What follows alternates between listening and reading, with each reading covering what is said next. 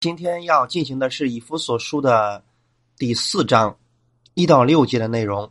我们分享的题目叫“信徒的行事为人”第一讲。先来一起做一个祷告。天父，我们特别感谢赞美你，给我们这个时间，让我们一起在这里能够敬拜赞美你，能够在这里一起来分享神你的话语。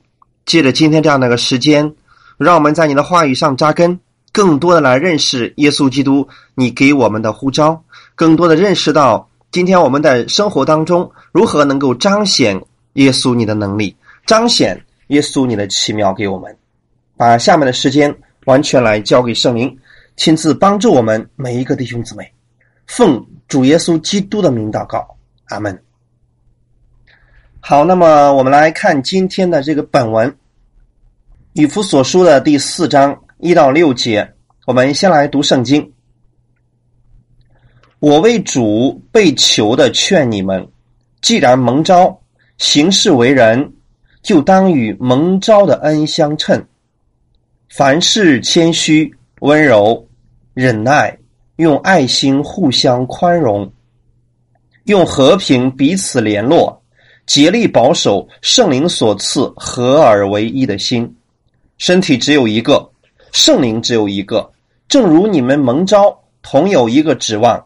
一主一信一喜一神，就是众人的父，超乎众人之上，冠乎众人之中，也住在众人之内。好，这是我们今天读的这个本文。其实到了以夫所述的第四章的时候，这里就提到了关于基督徒行为的一些问题。这是保罗他所写的书信的一贯的一个特点。什么样的特点呢？前面先告诉你你跟神的关系，在后面的部分一定会告诉你如何与人相处。这个跟罗马书的结构是完全一样的。从罗马书第十二章以后，就告诉你如何在神面前，如何在人的面前活出一个不一样的生活来。就是神今天给了我们这么多，让我们因信称义了。让我们在知道，在天上属灵界里边，已经给我们预备了如此丰盛的恩典了。那么，我们究竟该怎么样去把这个活出来呢？这是我们需要明白的。所以，保罗在一到第三章的时候，就提到了神对信徒的有一个永恒的计划。也告诉我们，神给使徒的，神给信徒，他们有什么样的属灵的福气，以及信徒对神、对他能力的一个认识。也告诉我们，神的怜悯一直在我们的身上，神的恩典一直在我们身上。还有告诉我们关于教会的事情，就是耶稣基督，他就是教会的头，而神把他的奥秘就放在了教会当中。那么，上帝把这一切告诉我们的目的是什么呢？也就是说，今天为什么神要让你知道他有如此丰盛的恩典呢？其实很简单，就是希望你能够活出来这样丰盛的生命。在哪里活出来呢？在你的家人面前，在这个世界上活出来。所以，很多时候我们只是知道了，却没有活出来，好像这个生命对我们本身没有什么帮助一样。但是耶稣基督他是活的神，他既然让你相信了，就让你借着这个信，然后活出与世人不一样的一种生活来。所以这就是使徒保罗要告诉我们的一个信息，就是明白了信徒你在基督里边的地位，你是高过世人的，明白了。你在天国里边有丰富的祝福，就让你把目光不要放在这个地上。但是现在让你生活的时候，你要回到这个地上，然后用天上那样的眼光，然后来在地上生活。我不知道这样讲弟兄姊妹可能明白。他先让你明白天国有什么样的祝福，属灵界里边有什么样的祝福，然后呢？让你在地上用属灵的眼光来看世界，用属天的祝福在这个地上来生活，所以这就是神要让我们活出来的一种分别为圣的生活状态，也可以帮助我们在地上遇到问题的时候，你可以用天上的方式、天上的思考方式、认知模式，然后来面对你现在的生活问题。好，感谢主。那说了这么多，我们来看今天的那个本文。保罗其实在这个时候呢，他已经在了罗马的监狱里边，所以保罗说：“我为主被囚的劝你们。”我们很多时候我们以为说：“哦，保罗他原来自己已经被囚了，所以他说我为主的缘故我被囚了，我现在劝你们啊。”其实这并不是保罗所要表达的一个内容。保罗要告诉我们的是什么呢？就是今天他不是说他被囚的这样一个事情。他是要告诉我们的是，我在主里边，我是主耶稣基督的囚犯。你们不要看我是罗马监狱里边的一个囚犯，你们要看我是什么呢？主耶稣的囚犯。所以我们都是主耶稣的囚犯。那个意思是什么呢？就是按照完全要按照主耶稣的方式来生活的人。因为囚犯有个特点是。那么你这个囚禁的人，别人让你干什么，你就得干什么。所以在这里告诉我们的是，保罗要说他是主耶稣的囚犯，行事为人像主耶稣，用主耶稣的方式，然后来行事为人。其实，在原文希腊文当中，这一章一开始是有“所以”这样一个词的。也就是它跟前面是连接在一起的，跟前面的内容是连接在一起的。前面告诉我们关于教会的一些奥秘，那么现在在这里告诉我们说，所以把前面的真理的这个事实阐述一下。所以保罗说：“我为主被囚了。”那么现在呢，他说出了一个非常重要的事情，就是既然蒙召了。很多人都不知道什么叫蒙召，其实蒙召里边有四个方面属灵的意义。第一个就是你是被神从世人当中选召出来归给神的，就是你接受耶稣的时候呢，那个时候你就被神从世人当中分别出来，你成为了神的儿女了。这是蒙召的第一个意思。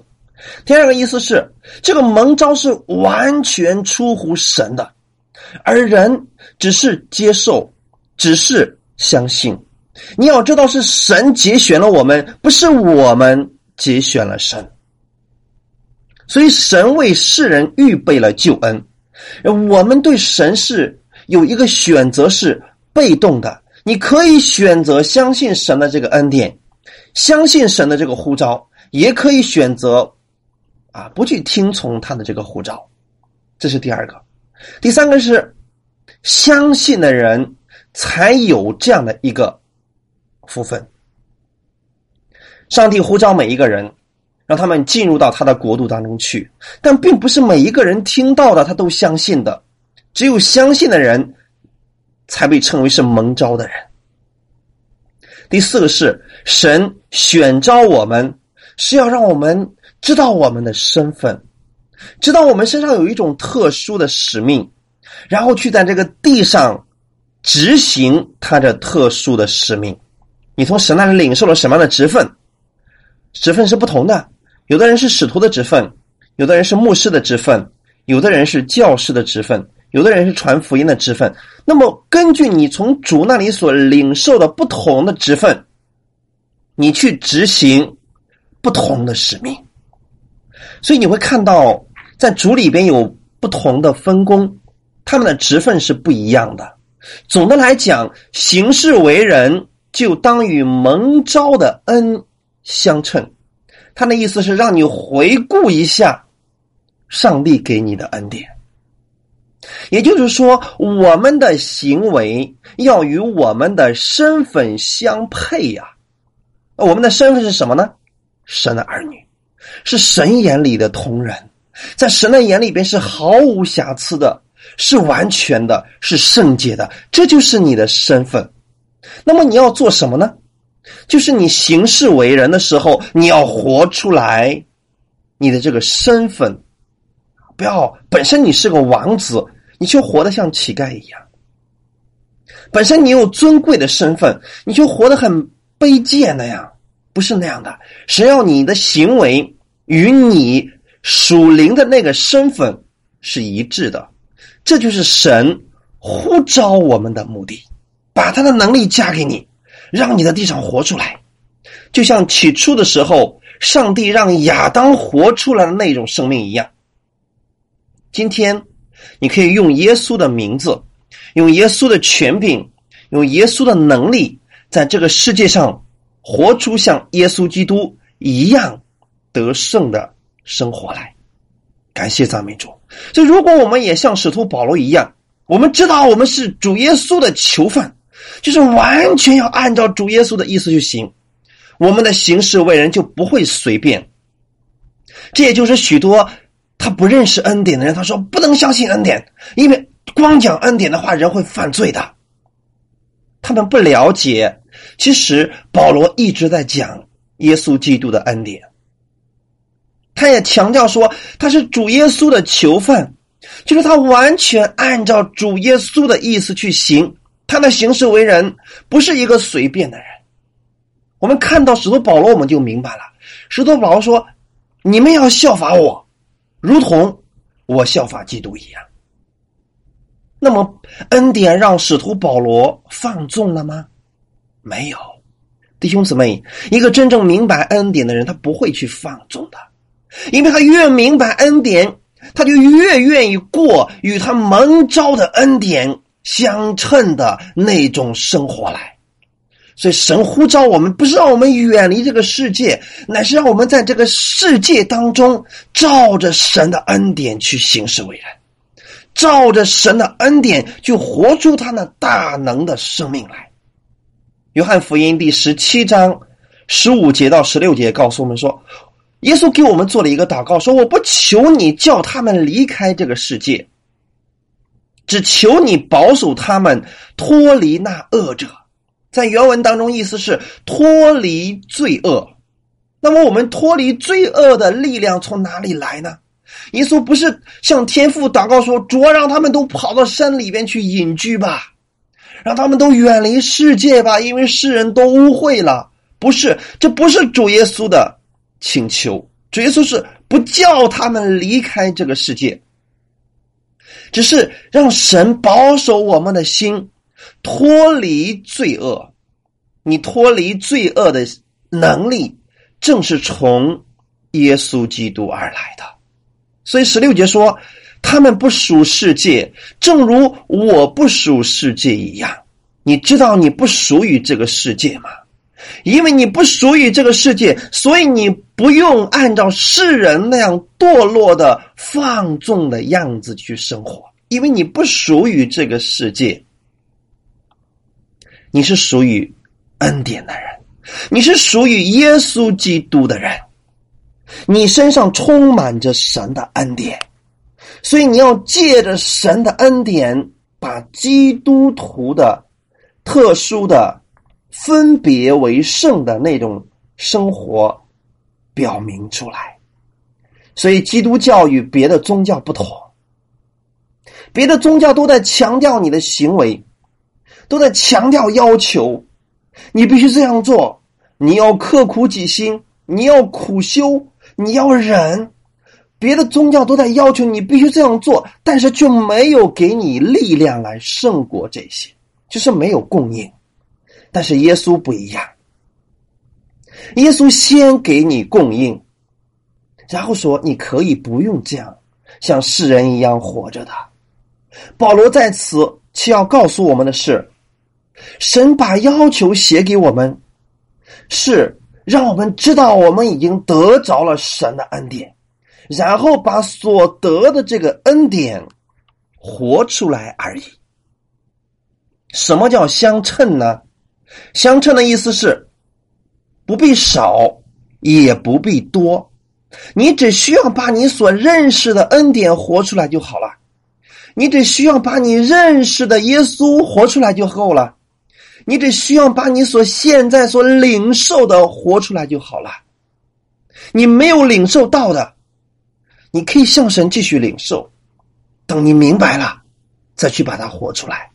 所以千万不要去努力去活你不知道的。你说我要努力像使徒保罗一样活着，你活不出来的。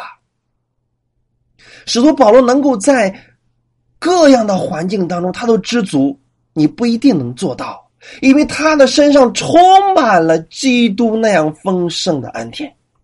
所以你今天只需要把你所领受的耶稣基督的恩典，领受多少，活出来多少就好了。领受多少爱，活出来多少爱就好了。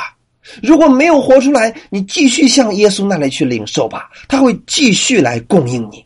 所以这就是你的行事为人，就当与蒙召的恩相称。我愿意我们的弟兄姊妹，你们不断的领受，不断的活出来，你的生命是不断的在朝着丰盛的方面在行进当中。哈利路亚。所以我们劝勉神的儿女。我们成为了神的恩典之子，我们要活出这恩典的生活来，与你的身份相称的一种生活来。哈利路亚！人不能凭着行为得救，但是得救的人，他要有一个好的行为，活在人的面前。为什么呢？因为人看不到你的信，所以他只能看你的行为。所以，我们把好行为不是今天非要活在神的面前，这个好行为是要活在人的面前，因为你在人的面前要把基督的荣耀、基督的恩典活出来。阿门。神不看你的行为，但人看的是你的行为啊。所以后面就告诉我们说了，我们应该活出一个什么样的荣耀的行为来呢？第二节就告诉我们说了，凡事谦虚、温柔、忍耐，用爱心互相宽容。弟兄姊妹，这里的谦虚，并不是让你下贱、卑贱啊，变得很卑鄙，不是这样的。这不是谦虚，也不是谦卑，所以谦卑只是一个外面的样式。谦虚是你里边的样式，弟兄姊妹，究竟以什么样的方式才能做到凡事谦卑呢？这就是保罗要告诉我们的，就是你要看别人比自己强，你看到别人在哪一方面他超过了你，他确实被你优越，在那一方面。你就能虚心向别人学习了，请记得，凡事谦虚、温柔、忍耐，用爱心互相宽容，指的是我们与人之间的关系啊。所以，温柔指的是什么呢？温良柔顺，与与人无争，但绝对不是那种懦弱，不叫温柔。温柔里边包括的是高雅、有礼貌。他为别人着想，这是一种温柔。耶稣的身上充满着温柔，充满着谦虚。然后后面还有一个是忍耐。我们先来解释一下什么叫忍耐。忍耐的意思，它其实里边有一种承受力，就是你能承受得起冲击，特别是指在苦难当中或者被别人误解的时候。你仍然能够站立得住，这是需要承受力的，弟兄姊妹。下面还有一个，用爱心互相宽容，弟兄姊妹。前面谦虚和温柔是我们对待别人的方式，我们对待别人要谦虚，要温柔，是凡事上都是这样的。后面提到了忍耐和宽容的时候，指的就是别人对待我们的时候。当我们接受别人的时候，我们要接受的是忍耐的心、宽容的心。其实，在这段经文当中，它是教会合一的一个核心的法则。我们如何能活出基督的样式来呢？存在于就在于对别人要谦虚和温柔，接受别人的时候要忍耐和宽容。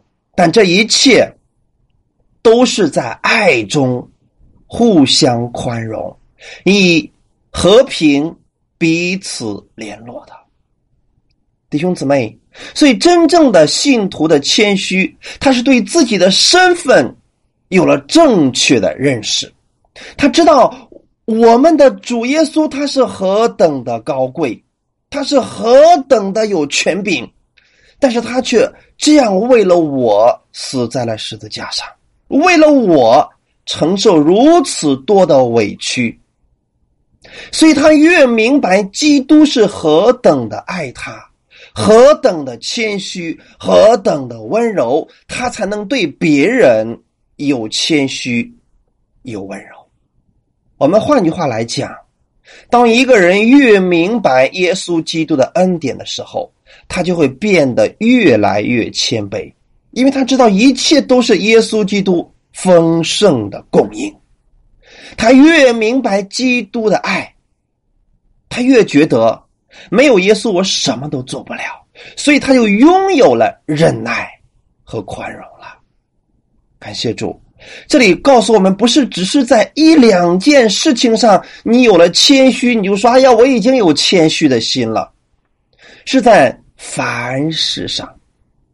那么这个时候，我们看出来，好像很难呀，太难做到这个事情了呀。那么究竟该怎么做呢？其实就是关键就在于你有没有领受基督的谦虚和温柔，弟兄姊妹。如果说我们靠的是自己的话，那么我们只是在外表上有谦虚、有温柔，那不算什么呀，是不是，弟兄姊妹？因为我们人人在一件事情上，我们都可以暂时的表现一下，哎，好像我们很谦虚、很温柔一样。这个是我们自己的。如果外表谦虚、温柔，他内心却是愤愤不平的，这并不是圣经上所要告诉我们的。它是内外的一种完全的相同。所以，谦虚的人才能够温柔，温柔的人才能够有忍耐，这是自然的结果。我讲一个例子来讲。当你明白耶稣基督的时候，从圣灵里边才能结出这谦虚、温柔、忍耐、和平这样的果子来。用爱心互相宽容，其实宽容里边就是你要能承担得住别人对我们的亏欠，这是需要包容的。没有爱心，你根本就包容不了的。能不能不计较别人对我们的伤害呢？因为这就是耶稣对我们的宽容。我们过去时候是与耶稣基督为敌的。我们过去的时候，我们明白了，说：“哦，原来是这个样子呀！耶稣是这样的爱我们的呀，耶稣是这样的包容我们的。我们不知道我们犯了这么多的罪。”我们不知道，我们今天是这么一个有问题的人，但是耶稣却没有放弃我们，耶稣却没有丢弃我们，弟兄姊妹，这就是耶稣的宽容，因为他有爱，耶稣爱我们，所以宽容我们，所以包容我们，他不计较我们如何对他，仍然爱我们，所以他能够在十字架上。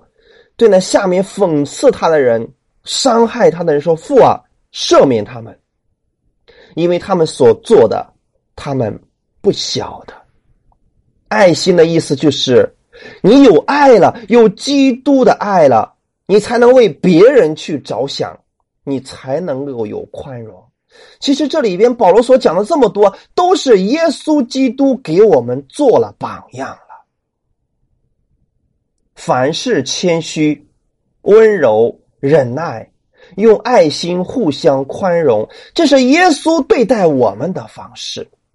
当我们明白耶稣是这样对待我们的，你才能用耶稣爱我们的方式去爱别人。所以今天你说我又发脾气了，但是耶稣说我仍然爱你。你看到别人又向你发脾气的时候，你也能够用这样的一种包容去爱别人了，弟兄姊妹。所以要想宽容，必须是有爱心的。为什么保罗到到了个书卷的后半部分才提到了我们的行事为人呢？因为前面你首先要明白你的身份，你在天国里边的尊荣的地位。如果你不了解耶稣如何爱你，你无法去真正的去爱别人，你无法做到去宽容别人的。所以，要想你心里边有爱别人的心，你首先要从基督那里去认识耶稣是如何爱你的。用爱心互相宽容，指的就是人与人之间。并非我们只需要别人宽容我们、理解我们、谅解我们，你也需要用宽容去对待别人。就是确实是你受委屈了，你受冤枉了，能不能用爱去宽容他？不计较了。耶稣饶恕了你，你用这种爱，用这种饶恕去饶恕他吧。所以，宽容绝对不是放纵罪恶。而是接纳有过错的人，有缺点的人，盼望他能够离弃过错，能够从罪恶当中转回来。哈利路亚，是不是这样的意思呢？就是今天告诉我们的是，今天我们对别人宽容，绝对不是纵容，我们对别人宽容是给他机会，让他回转过来。那么，这个人如果每次都伤害你、伤害你、伤害你，你可以选择离开这个人，就这么简单。所以，我们人与人之间，跟基督与我们之间的关系还是不一样的。基督对我们能够做到永远的不离不弃，但我们与人之间，如果你确实真的做了很多次，你说我实在受不了了，我再创业我就要崩溃了，那么我建议你离开好了，因为你毕竟不是耶稣。其实我们看这第二节的内容，没有一个人凭自己可以做到这个。保罗也不是把这个这么大的要求、难的要求，非得放在我们的身上。保罗是要告诉我们：你明白多少基督的恩典，你就活出谦虚、温柔、忍耐、宽容的生活吧。就这样简单。第三节也告诉我们说了，用和平彼此联络，弟兄姊妹，联络的意思原本就是捆在一起，扎成一堆儿，结成一团，就是你再也分不开它了。用什么扎成一堆儿，捆在一起，结成一团呢？用和平，弟兄姊妹，和平啊，这是何等的重要啊！今天。人与人之间不能够合而为一，是因为缺乏了和平，是因为没有和平在里边，没有平安在中间了。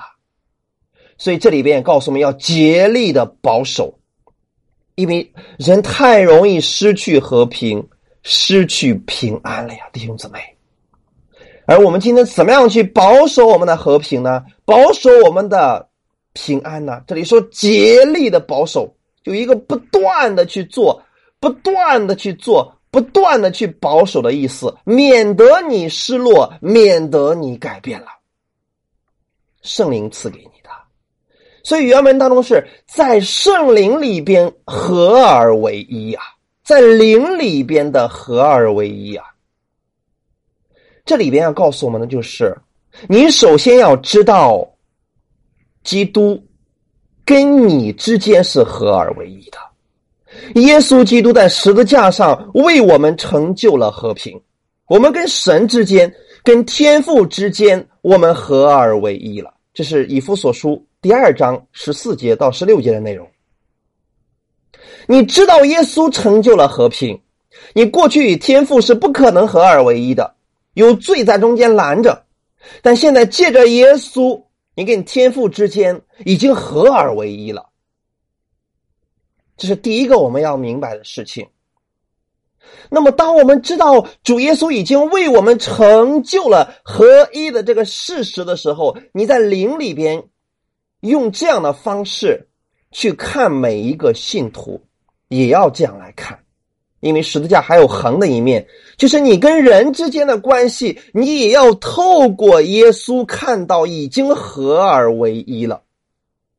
这都是耶稣在十字架上已经给我们成就的事实。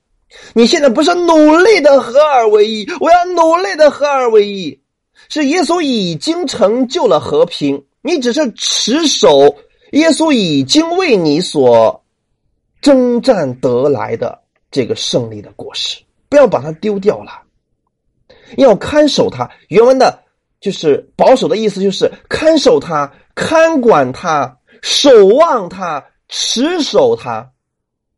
这是耶稣基督已经为你成就的，你要持守这个和平。这是耶稣已经为你成就的，你要持守它，你要看管住这个，不要让任何人夺去你的平安，夺去你的和平。在人与人之间相处的时候，也要以和平来联络。哈利路亚！这就是耶稣让我们明白的十字架的原则。你今天不是要告诉别人。不要看别人把别人钉在十字架上。很多的时候，我们把别人钉在了十字架上呀。你这个地方太糟糕了啊！你身上到处都是问题，你怎么对不起我？其实你就是用十字架把别人钉上去了，这个不能够带来和平的。要怎么样看呢？你要看到，今天我们与人之间都是十字架，都是。耶稣基督死而复活以后的十字架，那是耶稣已经成就了和平，已经成就了和睦。这是我们与信徒之间彼此联络的方法，绝对不是用心计、用各种手段建立关系，这是魔鬼的诡计啊！你知道今天有多少教会因为不明白耶稣十字架上所成就的和平，在教会里边拉帮结派？然后互相的去攻击，他们失去了和平。真正的和平是你的眼睛里边看到的对方，是透过死而复活的耶稣的十字架来看他的，因为死而复活以后的十字架，耶稣成就了和平。阿门。这是我们与信徒之间联络的方法。魔鬼的轨迹就是分裂。就是制造纷争，而圣灵让我们合而为一，一都归到一个主那里去。你说我们都是在耶稣基督里边，都在一个教会里边，为什么彼此骂对方是魔鬼呢？这不就正中了魔鬼的诡计吗？合一指的是耶稣在十字架上已经所完成的功。我们的责任就是持守耶稣所完成的，竭力保守。有个另外一个意思，就是你要付出代价的。很多时候说：“哎呀，是啊，你看耶稣为我们成就一切了，我们不需要任何努力的。”你说的没错。当耶稣把这个胜利的果实已经给你的时候，你要做的事情就是持守，相信这就是给你的，不要被魔鬼欺骗了。他又骗你说还没有得到，你要努力去得到，错了，这就是你又被骗了嘛。竭力保守耶稣为你所成就的，竭力保守耶稣为你所完成的吧。耶稣要让你完成什么呢？要让你竭力保守什么呢？合一，在圣灵里边的合一。所以我们认为的合一，绝对不是把人都聚到一块儿去。而是大家都以基督的心为心，以基督的谦虚、温柔、忍耐为我们的榜样，用爱心互相宽容，这就是在灵里边的合一。今天不是把所有中国的教会都弄到一堆儿去，我们成立一个几十万人、几亿人的教会，不是这个意思。他的意思是，无论你到哪一个教会。那里讲的都是耶稣基督以及他在十字架上为你所成就的。无论你到哪一个属于耶稣的教会，大家都是以耶稣为中心的，看你都是弟兄姐妹，而不是一到那儿先审核一下你是哪个教派的，哦，跟我们不同，你去别的地方吧，我们这儿不需要你，我们也不能够接待你，这就不是合一了，也不能够去包容别人了。所以这就是魔鬼让我们分裂、产生纷争、产生党派，但圣灵。让我们合一的，让我们在基督里边合而为一。为什么要合一呢？因为我们本身就是一个呀，弟兄姊妹。因为我们本身就是一个，所以我们不能分开。我们要持守着合一的这个本来的样式。所以第四节说，身体只有一个，圣灵只有一个。正如你们蒙召，同有一个指望。在原文当中，他的意思是一个身体，一位灵。正如你们蒙召，也是在同一个指望里边蒙着的。这要告诉我们的是教会的奥秘啊！教会是基督身体的奥秘啊！我们的肢体虽然多，但是却是一个身体啊！弟兄姊妹，无论天下有多少属耶稣基督的教会，它都是一个身体，它的头都是耶稣，身体与头是不可分割的一个。所以，弟兄姊妹，无论你在哪个教会，不要再去攻击别的教会了。只要他信的是耶稣，他都是你的身体。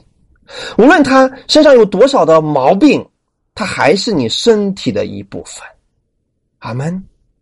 你不能说：“哎呀，我的脸长得太难看了，我把这个脸割了，不要了。”你不能做到这一点。你不能说：“哎呀，这个子太矮了，我不要这个个子了，我不不要这个身体了，我换一个。”你换不了，因为这是一个一个身体，头和身子是不能够分开的。圣灵只有一个。这里告诉我们，还是关于教会的奥秘。教会是由圣灵浸泡的啊。后面说了嘛，哎，一洗的问题啊，其实所有的教会，它都是由圣灵今天在掌管的。圣灵是这个身体的因素，是它的运动的能量啊。如果教会当中没有圣灵，这教会一定是死的。就像我们身体当中，如果没有了血液的运行，这身体就死了。弟兄姊妹，圣灵在教会里边运行，这个教会才是活的，要不然就是死的。所以圣灵只有一位，和身体是不能分开的。就像什么呢？后面做做了一个比喻说，正如你们蒙召。同有一个指望，我们在蒙召的时候，就有圣灵进入到我们的心里边，让我们知道我们有得基业的凭据，只等到我们进入神的荣耀当中。这是以弗所书第一章里边的一个内容，这就是蒙召的指望，这是关于基督身体的这个奥秘。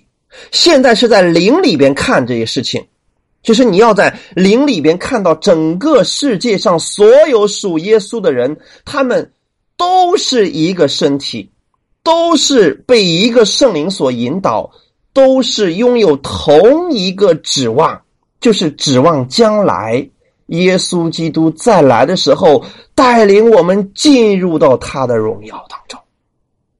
这是我们所有信耶稣的人，我们相同的一个指望，对吗？今天不管有多少信耶稣的，在哪个国家，他们都在期盼着耶稣基督的再来，来接我们回去。所以弟兄姊妹，身体只有一个，全地的众教会，我们都是一个身体，所以不要相互去攻击。你先认识到了这一点，你才能不去攻击你周围的那个教会。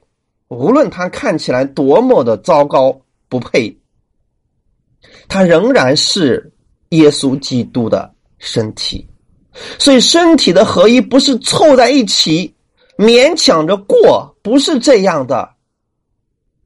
它的合一是因为圣灵在里边是合一的，阿门。所以这里又提到说，人的合一一般来讲都是外表的合一，人做不到内心的合一，只有圣灵能够让我们从内到外都是一个合一的人。有什么特点呢？如果今天你已经接受耶稣了，那么圣灵就住在你的里边，你不可能和那些邪教。和那些不信的人在灵里边合一，因为它里边的灵跟你的灵完全是不一样的，你们的观点都会不一样。那么很多时候我们会遇到这样一些事情，说：“哎呀，我发现跟一个人从来没有见过面，但是有一天我们在一起聊耶稣的时候，我们发现竟竟然有那么多共同的话题，竟然有那么多。”可聊的话题，就好像我们已经认识很久了一样。这就是圣灵里边的合一，因为我们所受的是同一个灵，同一位灵，灵与灵之间必然是相通的，是可以相交的。当然了，连那邪灵之间也是可以相交的呀。大家知道吗？那些拜鬼的人，他们在一块也能聊到一起去啊，因为他们也是同一个灵，只不过是同一个邪灵。如果说你今天接受的是耶稣的话，你里边就有圣灵，但我们肯定可以聊到一起去，肯定是可以相通的，肯定是可以相互交流的，因为基督的灵一定会把人带进基督的身体，所以教会的合一绝对不是人凑在一起。而是认知上圣灵里边的合一，信徒的指望只有一个，就是在耶稣基督那里。哈利路亚！所以不要把你的眼光放在这个这个人身上，那个人上，这个教会不好，那个人不好，你要放在基督的身上，要放在圣灵那里。阿门。第五节告诉我们：一主、一信、一喜、一神。啊，很重要。为什么都是一个呢？一主指的是我们归属的是同一位主，就是耶稣基督是主。千万今天不要告诉别人啊，我也是信主的耶。你问他信的是哪个主？这个一定要问清楚啊。我们虽然说我们都同归一位主人，但是我们只有一位主，就是耶稣基督是我们的主。你知道今天那信其他教的也称为主，你知道吗？他们也把他们的神称为主啊。所以凡称呼我主啊主的，你知道有世上有多少人把假神也称为主吗？所以要问清楚别人，不要说别人说哎呀我也是信主的呀，你就说哎呀那我们是一家子呀。不要这样去套近乎啊！你要问清楚，他信的究竟是不是耶稣基督啊？有一次，我们教会，呃，有一个人在门口给我打电话，说呀：“弟兄你好，我也是信主的呀，啊，我来你们教会可以吗？”我说：“可以啊。”因为当时我没有问他你信的是哪一个主，然后他就问我，他说：“你信的是哪一个主啊？”我说。难道主你来到耶稣基督的教会门口，还有另外一个主吗？他说：“哦，那对不起，我走错门了。我要找的是祭三宝，啊，祭三宝是我的主。”我说：“你信的不是耶稣吗？”他说：“不是耶稣，我不要找耶稣，我要找祭三宝。”弟兄姊妹，所以不要把说是信主的人都当成是信耶稣的，这是不正确的，啊。人家有人家的主啊，所以信徒，我们今天所讲的主一主，指的就是耶稣基督，这唯一的救主，唯一的救赎主，他是我们生命的主，也是我们一切生活当中的主。阿门。我这样讲，大家是不是能够明白呢？一信一信不指的是单单的相信，它还包括的是你相信的内容究竟是什么。圣经上也告诉我们说，你信的不错，鬼魔也信，只是战惊啊！你说撒旦信神吗？他也信是有神的，但他不相信。耶稣基督是神的儿子，为世人的罪钉死在十字架上。他不信这些，所以我们信，一信一定要给别人讲清楚了。首先，一个没有接受耶稣的人，我们要承认我们是一个罪人，这是你要相信的。你相信你是一个罪人，然后你要相信什么呢？你要相信耶稣基督，他流出宝血，洗净了你所有的罪。他为你的罪被钉死在十字架上，你相信他就是耶稣基督是神的儿子，他死了，为你的罪死了，然后三天以后从死里复活了，这就是一信。他不单单就说我也信，我也信，我也信，不是这个，是信的全备的福音。所以，告诉别人的时候，一定要告诉清楚了。这里包括的不仅仅是相信，还有你相信的内容是什么。哈利路亚。然后一洗，这个就简单多了吧？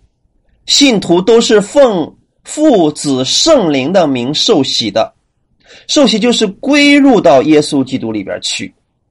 当你进入到水里的时候，你相信你跟基督同死了。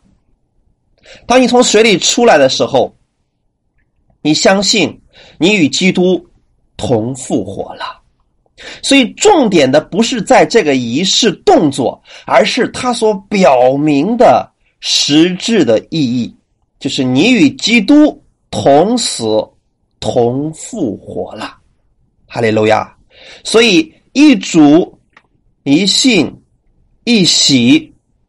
就是我们信徒，我们相信耶稣的人，我们同有一位主，主耶稣。我们用信，然后用受洗，表明我们与基督的关系。信是你里边的喜，就是圣灵的喜，然后外面的喜，指的就是洗礼。就是你在众人面前承认耶稣基督是你的主，这指的是一个真正相信的人，从里到外都是合一的，都是相信的。阿门。然后第六节也告诉我们了，一神，这个一神是什么呢？不要去随便解释了，后面已经告诉我们很清楚了，就是众人的父。对吗，弟兄姊妹？一神就是众人的父。今天我们祷告向谁祷告呢？向我们的父祷告，向我们的天父祷告。所以，唯一的神就是我们众人的父。你向他来祷告的，他是众人的父，就是一切的父，超乎众人之上，贯乎众人之中，也住在众人之内。啊，这个词是不是听起来挺绕口的？其实很简单。一神就是他是独一的真神，是我们敬拜的那一位。众人，简单来讲，所有的受造之物，所有的有气息的，啊，也可以从狭义的方面来讲，指的是基督徒，就是相信他的那些人，相信他的那些人，我们知道他是我们的父。他是在众人之上，又在众人之中，也住在众人之内的。我们都是从他领受了生命，所以超乎众人之上，指的是他是高高在上的首领，他掌管着一切，他支配着一切。那么，冠乎众人之中，指的是什么意思呢？到今天为止，他仍然关心着、看顾着、引导着所有的一切。也住在众人之内。又在讲什么呢？就是他仍然在你里边感动你，仍然在你的里边来做工。这指的是所有的人，就是在我们所有的人身上，今天圣灵仍然在你里边动工。你比如说，突然你今天又一次听到你的一个朋友给你讲，让你信耶稣了，你里边说：“哎呀，我实在是不相信呢，为什么他总是找我呀？”弟兄姊妹，这个不是他要找你，是神感动了那个人给你传的福音，而在你的里边。你若愿意相信，其实这就是神的感动。你里边说信吧，没什么的，你不会少了点什么的，还是接受他吧。另外一个声音说不要信啊，这个耶稣是假的。信了之后，你有审很多的规矩要守的，所以你总是有两种声音在你里边感动着你。其实里边那个让你去信的，让你去亲近耶稣的，正是一神，就是那个天赋。借着圣灵在你里边的感动，在你里边做工，让你相信他。直到今天为止，我们的天赋仍然在感动着没有接受的人，让他们来接受他。因为每一个人都是他的创造，从开始就是按照他的形象造成的，所以我们有一天要回到基督里边去。我们看现在已经接受的弟兄姊妹，我们要看他是宝贵的，因为神看他们是宝贵的。阿门，感谢赞美主。那么从另外一个角度来讲，就是今天让我们知道，我们所有的人，我们都是被一个神所创造，被一个神所看顾，被一个神所感动。那么，对于信徒来讲，又是什么样子呢？超乎众人之上，指的是我们神的统治。无论你在世上遇到什么事情，神总能使你得胜。无论世上发生什么事情，神总能够使你得胜的。哈利路亚！冠乎众人之中，又是什么意思呢？它指的是神是你的看顾者。信的人啊，神是你的看顾者。上帝造好这个世界之后，不是把他扔到一边去了。虽然他让亚当管理，但是他仍然在看顾着这个世界。就是说，今天你已经相信耶稣的人了。如果你在世上遇到问题了，你去祷告神，神仍然会看顾你的，他会帮助你的，因为他是你的看顾者。哈利路亚！但神绝对不强迫你。你如果非得要按照自己的方式去生活，我们的神绝对不强迫你，必须按照他的方式去生活。这个世界被造好以后，上帝不是把它扔到一边，说随便他去随便吧，啊，他要毁灭就毁灭吧。今天神仍然在看顾着、保护着这个世界的运转。然后后面还有一个是住在众人之内，对于信的人来讲，这代表的是神的同在。保罗相信上帝在一切之内，在一切的信徒的心里边动工，所以你切记，无论你在哪里，神都是与你同在的。所以我们今天有一个确据，那就是你做不到的事情，今天圣灵可以帮助你。因为你无论往哪里去，他都与你同在了。这是一神，就是众人的父，今天为你所成就的一切。阿门。我们今天在恩典之下，不是说我们不需要行为了，我们要在世人面前活出好行为来。那么，怎么样活出来呢？你先要认识到，天父是这样爱你的。圣灵是这样帮助你的，还有耶稣基督一直把他的能力都加给你的，借着这样的一位神的帮助，你就可以活出来。凡事谦虚、温柔对待别人，当别人对待你的时候，你就能显出基督的忍耐，显出基督的宽容来，因为你不属于这个世界，就像耶稣不属于这个世界一样。哈利路亚！我们愿意，我们每一个在恩典之下的弟兄姊妹，我们都能够活出荣耀神的生活来，我们都能够活出对别人有益的生活来。感谢赞美主，行事为人与你蒙召时候的恩典相称，像王子一样生活，像公主一样去生活吧。感谢赞美主。好，那我们一起最后做一个祷告。天父，我们特别感谢赞美你，谢谢你带领我们今天这样一个时间，谢谢你让我们知道我们在基督里边，我们拥有的这样。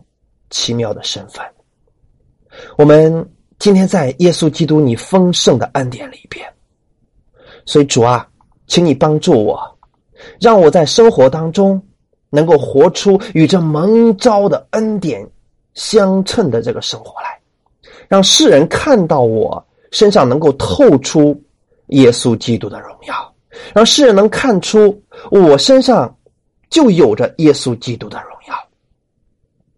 天父，请你帮助我，帮助我能够多多的领受你的恩典，然后活出你的恩典，能够多领受你的爱，活出你的爱，领受宽容，活出包容。感谢赞美主，让我每一天我思想耶稣你为我所做的一切，知道耶稣有如何爱我们，让我也能用这样的爱去爱我身边的人。感谢赞美主。请你帮助我，恩待今天来寻求你的每一个弟兄姊妹，让我们在这个世间成为耶稣基督的荣耀，能够把我们这个身份活出来。我们成为别人的和平，成为别人的和睦，而不是分裂者。我们给人与人之间带去和平，带去和睦，而不是分裂。请帮助我用基督的爱去看教会，看每一个教会都是基督的身体。是你用宝血所赎买回来的，看每一个信你的儿女，都是耶稣基督的肢体，是你用宝血所赎买回来的。让我们之间用爱心互相联络，彼此包容，荣耀归给我们的在天的阿爸父。感谢赞美主，奉主耶稣的名祷告，阿门。